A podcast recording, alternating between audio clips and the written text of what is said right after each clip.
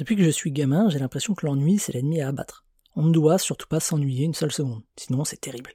Du coup, on cherche à s'occuper par tous les moyens possibles et imaginables.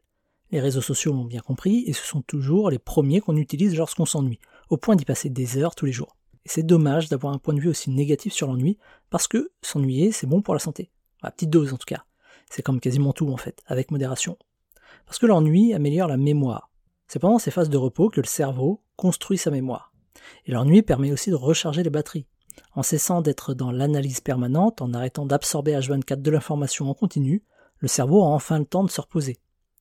Mais l'ennui booste également la créativité, parce que pendant cette période de repos, le cerveau peut enfin vagabonder, faire ce qu'il veut. Et généralement, il en profite pour trier, organiser, analyser les informations. C'est ce qui lui permet d'avoir plus d'idées. Mais enfin, l'ennui permet de renforcer la concentration. N'étant plus stimulé H24, notre cerveau peut apprendre à se concentrer sur quelque chose plus de 5 minutes.